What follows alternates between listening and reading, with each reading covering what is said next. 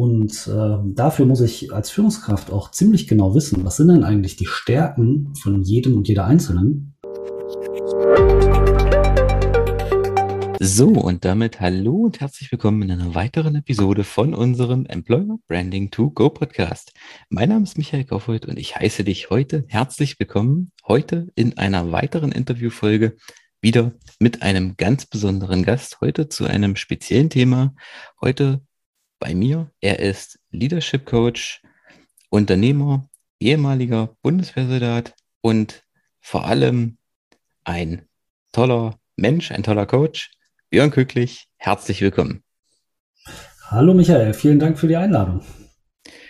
Björn, ich habe dich ganz kurz selbst vorgestellt. Würdest du noch mal ein, zwei Sätze vielleicht zu dir sagen? Was müssen meine Hörer über dich wissen, damit mhm. Björn das Gefühl hat, die wissen alles, was wichtig ist. Oder ganz kurz, wer ist Björn?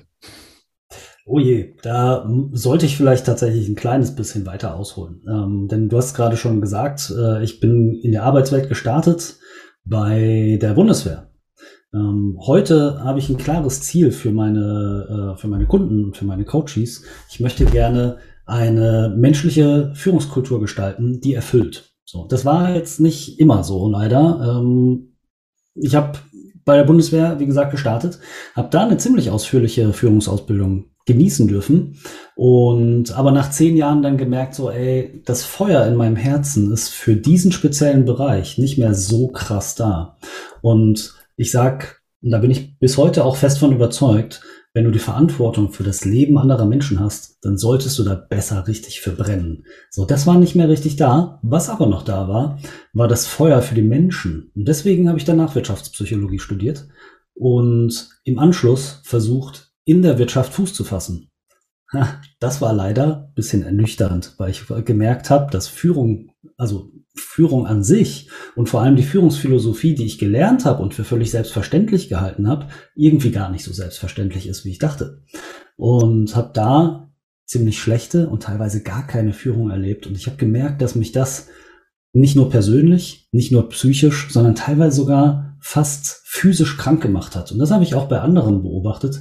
Und so ist in mir der Wunsch gewachsen, genau Mitarbeiter und Mitarbeiterinnen genau davor zu schützen und Führungskultur zu gestalten, in der der Mensch im Zentrum steht. Und dabei begleite ich heute ähm, ja, Führungskräfte und junge Unternehmen, um genau das gemeinsam gestalten zu können.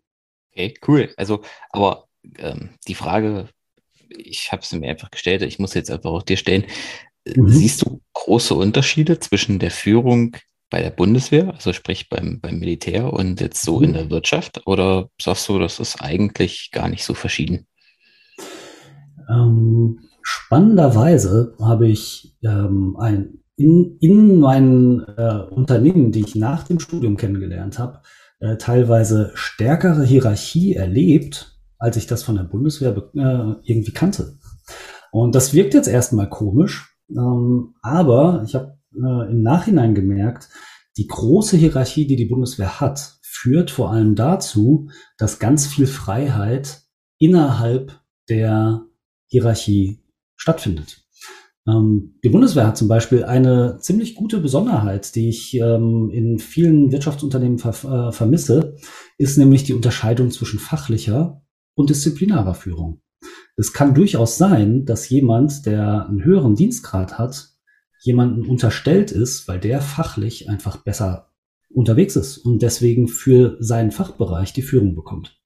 So, und ähm, was ich in meinem sehr speziellen Bereich zusätzlich noch gemerkt habe, ich komme ursprünglich aus der Infanterie. Ähm, und wenn man sich vorstellt, wir gehen irgendwie in einen Kampfeinsatz, dann werde ich sehr wahrscheinlich mit Befehl und Gehorsam niemanden dazu bewegen können, dass er da freiwillig mitgeht. Was ich also schaffen muss als Führungskraft, ist einen Rahmen von Vertrauen zu schaffen und einen Rahmen zu schaffen, in dem äh, ja, sich die, die Teammitglieder gegenseitig und auch mir als Führungskraft so sehr vertrauen, dass sie sagen, ich lege mein, mein Leben in die Hände meiner Kameraden. Und äh, dafür muss ich als Führungskraft auch ziemlich genau wissen, was sind denn eigentlich die Stärken von jedem und jeder Einzelnen und wie kann ich die so kombinieren, dass das Team noch stärker wird. Und das ist auch was, was ich in den Agenturen, in denen ich später gearbeitet habe, sehr vermisst habe. Okay, krass. Das hätte ich jetzt so gar nicht gedacht, aber ich ähm, bin dafür auch nie wirklich mit der Bundeswehr in Berührung gekommen. ich bin schon eine von den Generationen, die keine Wehrpflicht mehr hatten. Mhm. Ähm, deswegen habe ich jetzt tatsächlich gedacht, das ist deutlich, sage ich mal, hierarchischer, also wirklich anhand der Militärringe. Ja. Also das hätte ich äh, jetzt nicht gedacht mit fachlicher ja. Führung. Ja, letztlich, also die Hierarchie bei der Bundeswehr ist schon sehr stark. Ne? Das, ähm, so ist das nicht. Also es gibt ja sehr, sehr viele Abstufungen. Ähm, was ich aber gemerkt habe, ist, es kommt gar nicht darauf an, wie stark die Hierarchie strukturell ist, sondern wie viel wichtiger ist, wie stark sie gelebt wird. Und ich habe äh, nach meinem Studium in einem Unternehmen gearbeitet, da gab es nur drei Hierarchiestufen. Die Seniors, Consultants und Juniors äh, und Junioren. Und diese Ebenen wurden so viel stärker gelebt, als ich das je zuvor erlebt habe. Das hat mich tatsächlich sehr erschreckt. Also es war sehr wichtig in diesem Unternehmen, dass die Unterscheidung der Ebenen sehr stark stattfindet.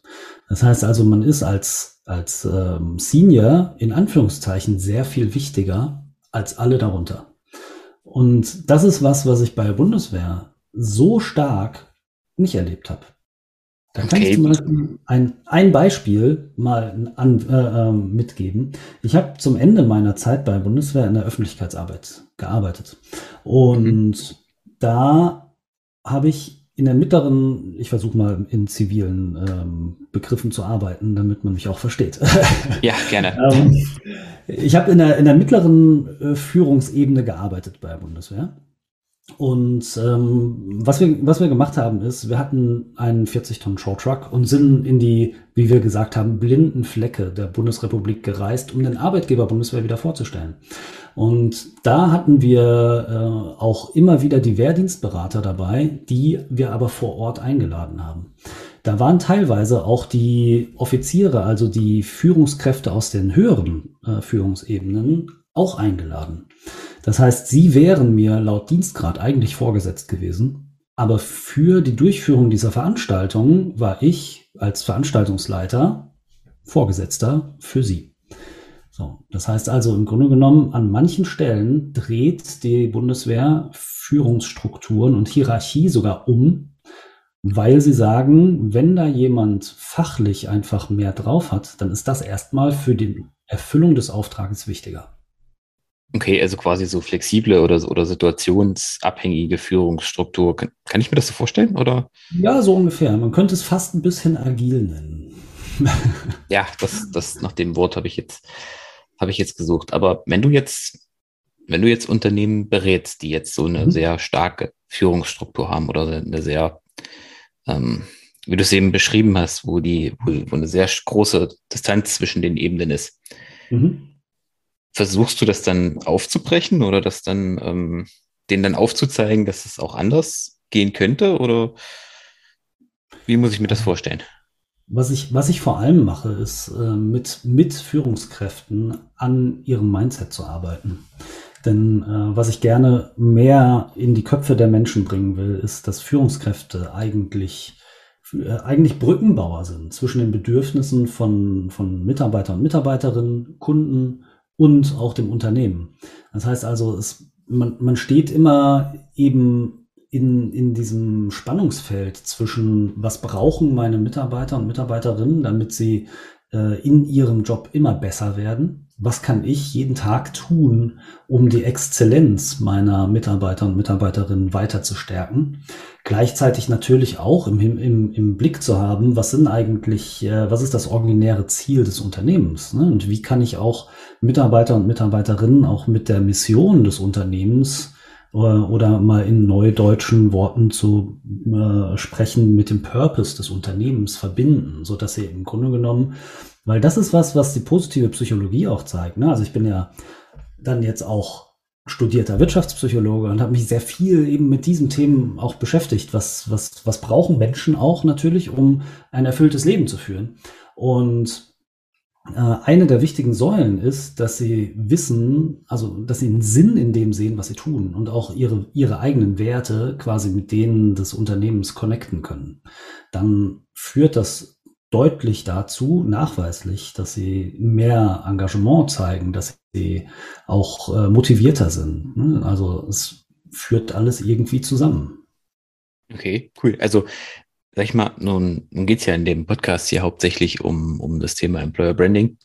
Und mhm. ich sag mal, das führt ja oder geht ja immer einher mit letztendlich auch der Führungskultur. Also wenn Unternehmen, sage ich mal, für sich als Arbeitgeber in Form ihrer Arbeitgebermarke werben, dann werben sie ja häufig auch mit flachen Hierarchien, mit mhm. ähm, flexiblen äh, Führungsstrukturen oder kurzen, kurzen Dienstwegen oder gerade, weil es jetzt auch ganz aktuell ist, jetzt wo letzte Woche Sonntag ist ja auch die, die Homeoffice-Pflicht zu Ende gegangen und mhm. äh, da hatte ich jetzt auch aus einer Podcast-Folge drüber. Für mich ist das Thema Homeoffice oder kaum Homeoffice vor allem auch eine Frage der, der Führung, weil da, da, hängt es für mich viel mit der, mit der Führungsqualitäten der jeweiligen Vorgesetzten zusammen, weil eins steht fest, wer halt so in Live nicht führen kann, der schafft das auch remote nicht. Aber es ist eben die Frage, wie vertraue ich da den Mitarbeitern oder eben auch nicht. Mhm.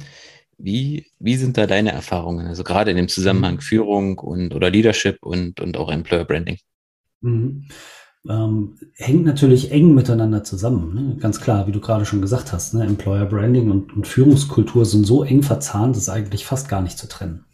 Ähm, ich würde einmal vielleicht noch mal einen Schritt zurückgehen, wieder noch mal zurück zu, zum Thema Werte, weil letztlich, ich finde, da setzt halt Employer Branding genauso an wie auch Führungskultur selbst, ähm, weil wenn ich als Unternehmen meine Werte kenne und die auch kommunizieren kann, dann lade ich damit ja Menschen ein, die diese Werte teilen.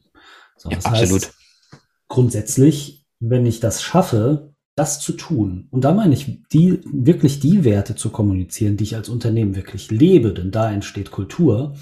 Ähm, mal auch hier einfaches Beispiel, ne? wenn ich als Unternehmen sage, wir stehen für Nachhaltigkeit und der Chef fährt aber mit einem Porsche Cayenne vor, dann steht es um, um, um die Einstellung des Chefs zum Thema Nachhaltigkeit wahrscheinlich nicht so gut. Ne? Das heißt also, die, die Nachricht, die er unbewusst bei den Mitarbeitern sendet, ist, unsere Werte sind mir egal. So. Ne? Das heißt also, ähm, ich sage immer, Kultur entsteht da, wo gemeinsame Werte gelebt werden. Und da ist es egal, was an der Wand steht. Kultur entsteht eben durch das Leben von Werten. Das heißt auch, sie ist ein bisschen, ein bisschen flexibel und passt sich im Laufe der Zeit auch weiter an. So, wenn ich es aber schaffe als Unternehmen, diese Werte, die wir leben, äh, auch zu kommunizieren, dann kommen Menschen ins Unternehmen, die grundsätzlich da reinpassen. Das heißt, wir haben insgesamt einen Cultural Fit, der eigentlich ziemlich gut ist und das macht auch Führung deutlich einfacher.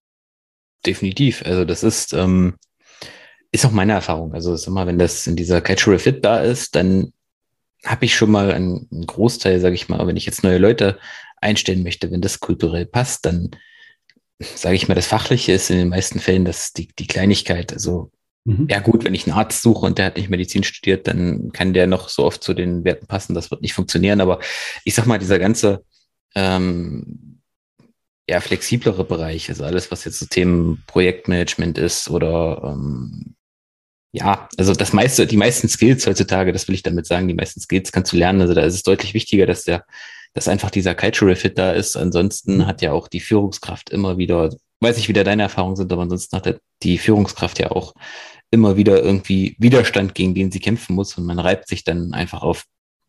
Mhm, absolut. Das sind, das sind dann im Grunde genommen diese Windmühlenkämpfe, die man nicht gewinnen kann. Ne? Ja, wenn ähm, Mitarbeiter sich einfach nicht wohlfühlen im Unternehmen. Und das ist, also da finde ich, setzt halt tatsächlich Führungskultur richtig an, ähm, halt Rahmenbedingungen zu schaffen, in denen sich Mitarbeiter wohlfühlen.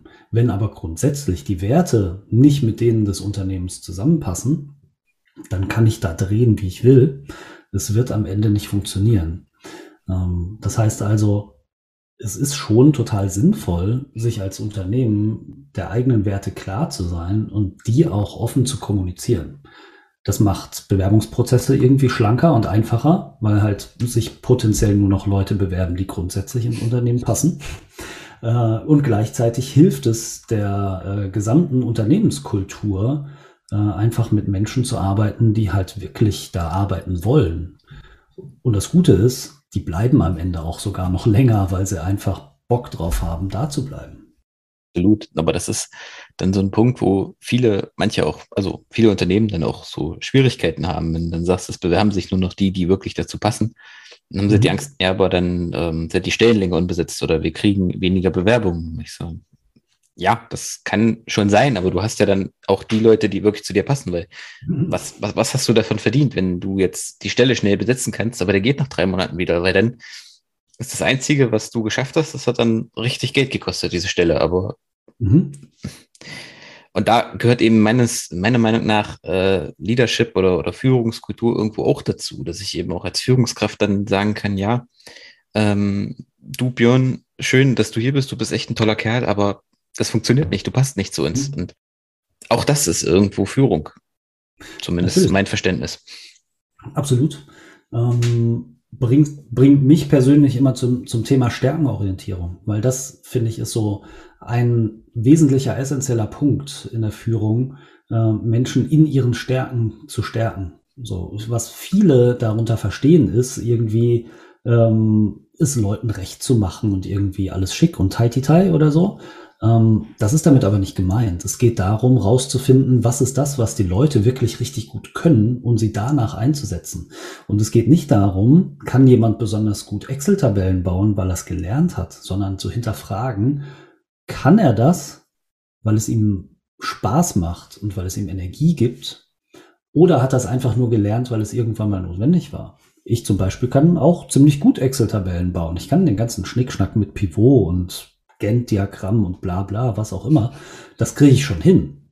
Aber wenn du mich den ganzen Tag dran setzt, ähm, Excel-Tabellen zu bauen, gehe ich abends nach Hause und bin einfach völlig am Ende. Und ich bin wahrscheinlich sogar auch noch frustriert. Wenn mich aber mal jemand fragt, was kannst du denn besonders gut, dann werde ich relativ schnell darauf kommen, naja, okay, ich, wenn, ich kriege total viel Energie darin, wenn ich mit Menschen zusammenarbeite, wenn ich, wenn ich äh, gestalten kann, ähm, dass Menschen zu, gut zusammenarbeiten können, ne, dass ähm, Kommunikation gut funktioniert. Das kann ich, das, das gibt mir Kraft und Freude und so komme ich, so komme ich in meine Stärke. Und wenn wir das mit, mit Mitarbeitern tun, dass, dass wir immer wieder hinterfragen, was kannst du gut und wie kann ich dich darin unterstützen, das noch besser zu machen. Dann kommen wir aber irgendwann auch zu dem Punkt, dass wir vielleicht mal rausfinden, dass ein Mitarbeiter, eine Mitarbeiterin vielleicht Stärken hat, die gerade in unserem Team aber nicht so gut eingesetzt werden können. Führt am Ende natürlich auch dazu, dass wir überlegen müssen, wie wir damit umgehen. Ja, vielleicht finden wir eine andere Stelle im Unternehmen. Wenn das aber nicht der Fall ist, heißt das auch, dass wir vielleicht im äh, besten Sinne des Mitarbeiters, der Mitarbeiterin, dass man sich dann auch trennt, weil die Stärken woanders besser eingesetzt werden können. So, also es geht nicht immer nur, in Stärkenorientierung geht es nicht immer nur darum, dass alles schick ist, sondern es geht darum, das Bestmögliche für Mitarbeiter, Mitarbeiterinnen rauszuholen. Auch wenn das heißt, sie dabei zu begleiten, einen anderen Job zu finden. Weil das ist dann, finde ich, auch wieder richtige äh, Führungskompetenz, die Leute nicht vor die Tür zu setzen. Weil, äh, ne, lieber, lieber Mitarbeiter, liebe Mitarbeiterin, deine Stärken sind woanders besser geeignet, geh, geh mal woanders hin, sondern dann auch dabei zu helfen, pass mal auf, du kannst deine Stärken woanders besser einsetzen und ich helfe dir dabei, diesen Platz zu finden. Das ist dann letztendlich Führung wirklich bis zum, bis zum Ende gedacht. Absolut. Da ist dann die Frage, wie viele Unternehmen machen das? Also ich kenne nicht viele. Ja, das ist noch erschreckend wenig, genau. Deswegen arbeite ich auch äh, so viel daran, auch da das Bewusstsein dafür einfach noch zu verändern. Und dass wir halt gemeinsam auch äh, mit den Unternehmen, die ich bisher schon erreicht habe, einfach daran arbeiten, dass das mehr und mehr auch im Unternehmen Kreise zieht. Also das merke ich auch, die Führungskräfte, mit denen ich arbeite, die haben schon essentiellen äh, Einfluss auf die Führungskräfte im Umfeld und sogar auf ihre Vorgesetzten. Und das finde ich ist ein unheimlich toller Effekt. Weil du es gerade zur Sprache bringst mit den Führungskräften untereinander und auch wieder auf, auf ihre Vorgesetzten. Wenn du jetzt in einem Unternehmen bist und willst dort die Führungskräfte coachen. Du hast ja, so kenne ich, halt viele Unternehmen, wo du es einfach auch, je nachdem, gewachsene Strukturen im Prinzip, du hast quasi ganz oben im Prinzip das Top-Level und dann äh, quasi jede Abteilung auch so für sich, wo halt dann immer wieder die Führungskräfte eben teilweise auch andere Führungsstile haben. Mhm.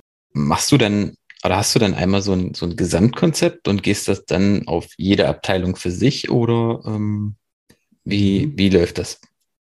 Also, also, weißt du, wie ich es meine? Ja, ja. Also im Optimalfall fangen wir natürlich bei der Unternehmensführung an. So, ähm, und ich sage gleich mal dazu, ich, hab, ich habe bisher noch nicht mit großen Unternehmen gearbeitet.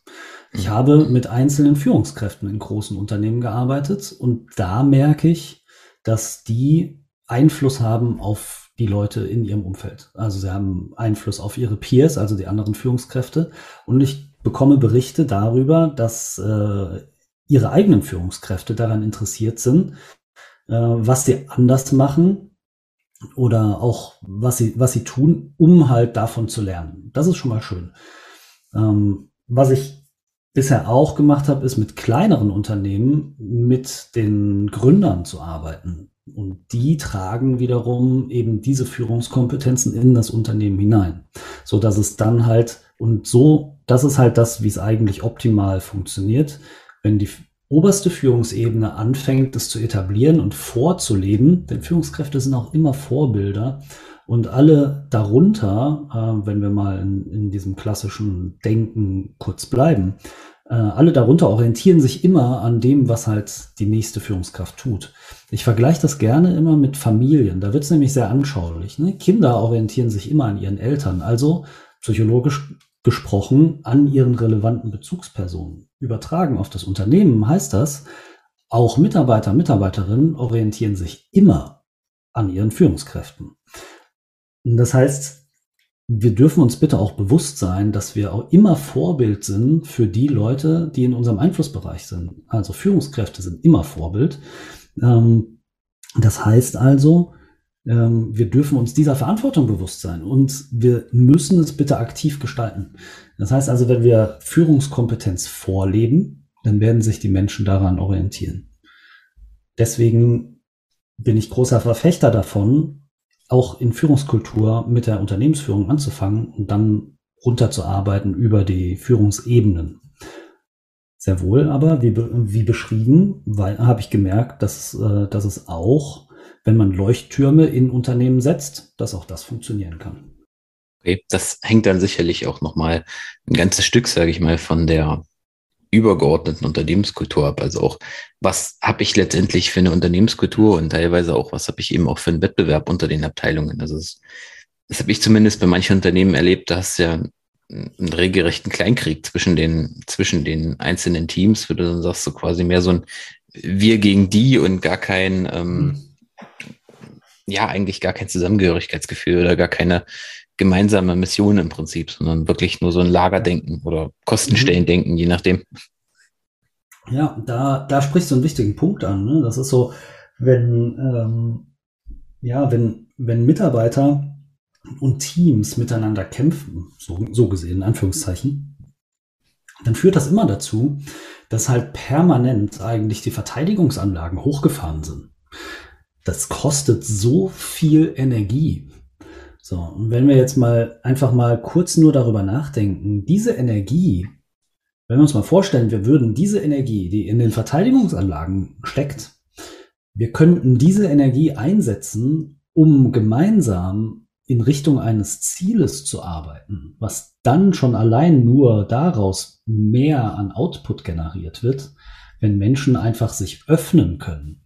Und da sind wir, sind wir mitten im Kulturthema. Ne? Wenn, wenn halt Menschen aufhören, gegeneinander zu arbeiten, ihre Verteidigungsanlagen runterfahren und sich öffnen für Gemeinsamkeit, dann entstehen da Synergieeffekte, die kaum messbar, also die, die kaum mit Zahlen zu betiteln sind.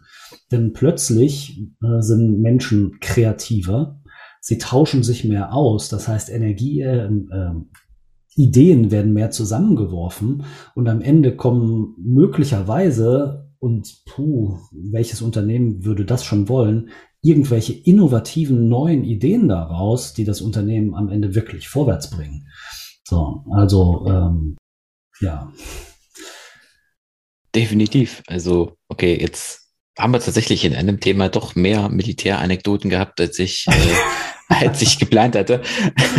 Tatsächlich auch mehr, als ich geplant hatte. Aber auch nicht schlecht, auch mal was Neues. Ähm, ja, aber da siehst du im Prinzip, dass die ganzen Themen ähm, Unternehmenskultur, Leadership, Employer Branding alle sehr eng miteinander zusammenhängen und gar mhm. nicht so wirklich zu trennen sind. Also du kannst nicht das eine angehen, ohne zwangsläufig auch ein, eins der anderen Themen berühren zu wollen. Absolut. Okay, Björn, wir neigen uns so langsam und allmählich dem Ende in unserem Interview. Eine Frage noch zum Abschluss. Wenn ich jetzt als junger Unternehmer, als junges Unternehmen im Prinzip auf dich zukomme und sagst, ich habe ich bin Mitte 20, ich habe eigentlich im Prinzip nicht, nicht wirklich viel Erfahrung in der Menschenführung, mhm. aber habe trotzdem schon ein kleines Team von, von, keine Ahnung, sagen wir zehn Leuten. Mhm. Ähm, was wären so deine drei Tipps, die du einem jungen Unternehmer, einer jungen Führungskraft mitgeben würdest? Mm, Punkt eins. Ähm, verstehe bitte, dass du der Dienstleister des Unternehmens bist dass du dafür verantwortlich bist, ähm, den Rahmen zu schaffen, in den Mitarbeiter aufblühen können. Dass du also quasi dich jeden Tag selber fragst, was kann ich heute tun, damit Mitarbeiter und Mitarbeiterinnen das, was sie können, noch besser machen können als gestern. Egal wie gut gestern war. Ähm, Punkt zwei: Sei offen, ehrlich und zeig dich als Mensch. Denn die wenigsten Menschen können, ähm, oder nein, anders. Menschen folgen niemanden wegen seiner Position im Unternehmen. Menschen werden berührt von denen, ähm, die, sie berühren, die, sie, die sie emotional berühren, die sie inspirieren. Und von denen sie wissen oder von denen sie spüren, dass sie sich um sie kümmern und dass sie sich für sie sorgen.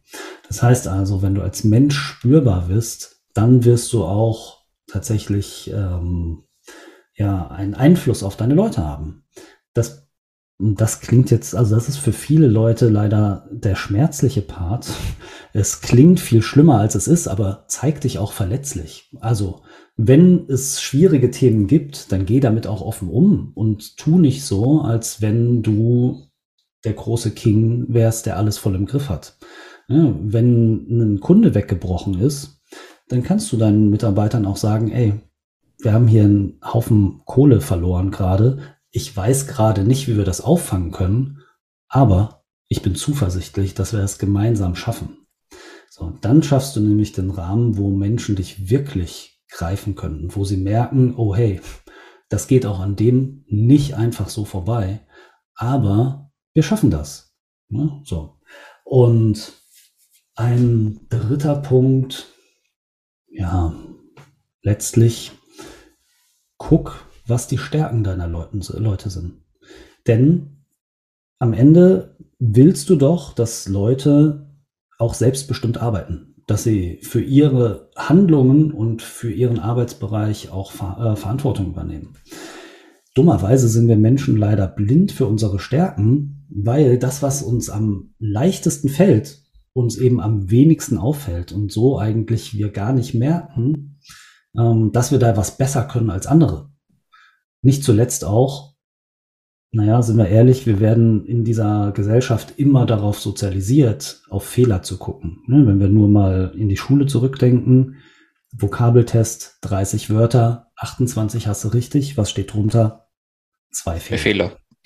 Genau. So, das heißt also, wir werden von, Kindes, von, von Kindesbeinen an dazu eigentlich getrimmt, immer auf Fehler zu gucken. Das heißt, es fällt Leuten einfach nicht so leicht, ihre eigenen Stärken zu erkennen.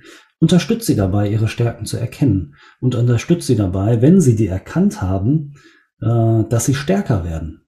Weil dann, dann schaffst du Mitgestalter, die einfach auch Bock haben, dein Unternehmen mit voranzubringen. So, und wenn du die drei Punkte schon mal so umsetzen kannst, dann wirst du merken, dann geht's einfach schon direkt vorwärts. Und das ganz massiv.